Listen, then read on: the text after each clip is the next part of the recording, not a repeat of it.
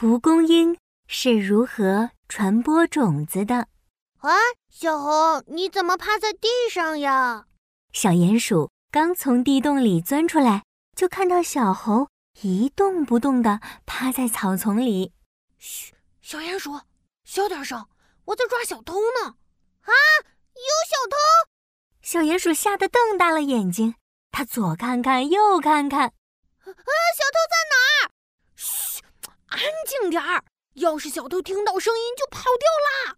小鼹鼠赶紧捂住了自己的嘴巴，轻手轻脚地走到小猴身边。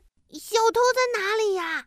小猴指了指前面的花丛，看到前面毛茸茸的白色小花了吗？那是蒲公英。蒲公英我知道呀，可是这和小偷有什么关系呀？关系可大啦！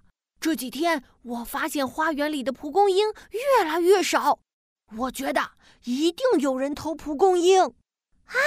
什么？谁把蒲公英偷走啦？我也不知道。不过花园里还有好多蒲公英，所以我觉得小偷一定还会来。我趴在这里等，一定能抓住小偷。嗯，我和你一起抓。小鼹鼠和小猴安安静静地趴在花园的地上，眼睛直勾勾地盯着前面的蒲公英。可是过了好久，小偷还是没有来。小鼹鼠和小猴趴着趴着睡着了。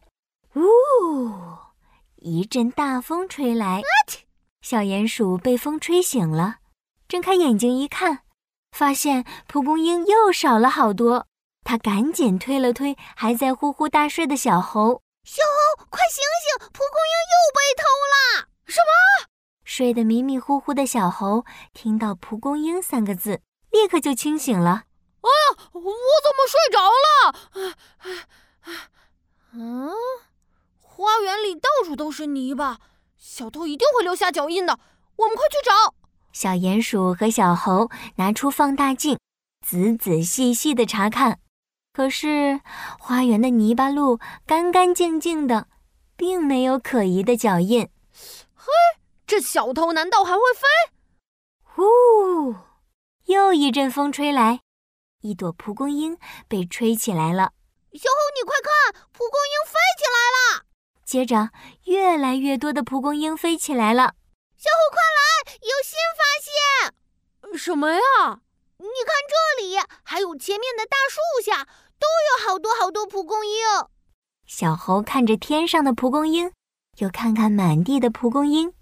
低头思索起来。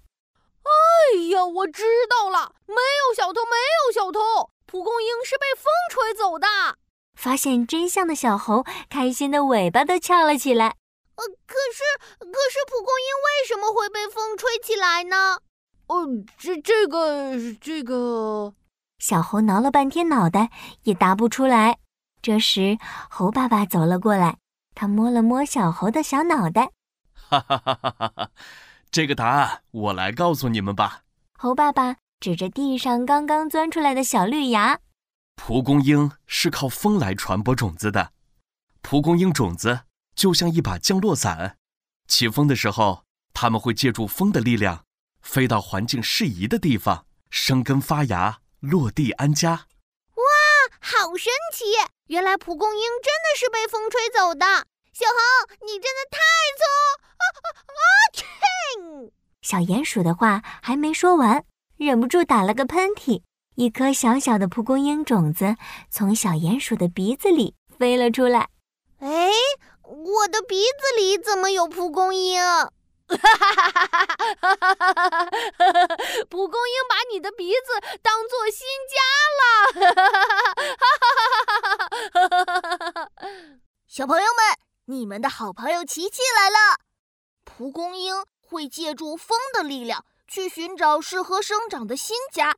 那现在，琪琪要考考你了：沙漠和草地，蒲公英会选择哪里作为自己的新家呢？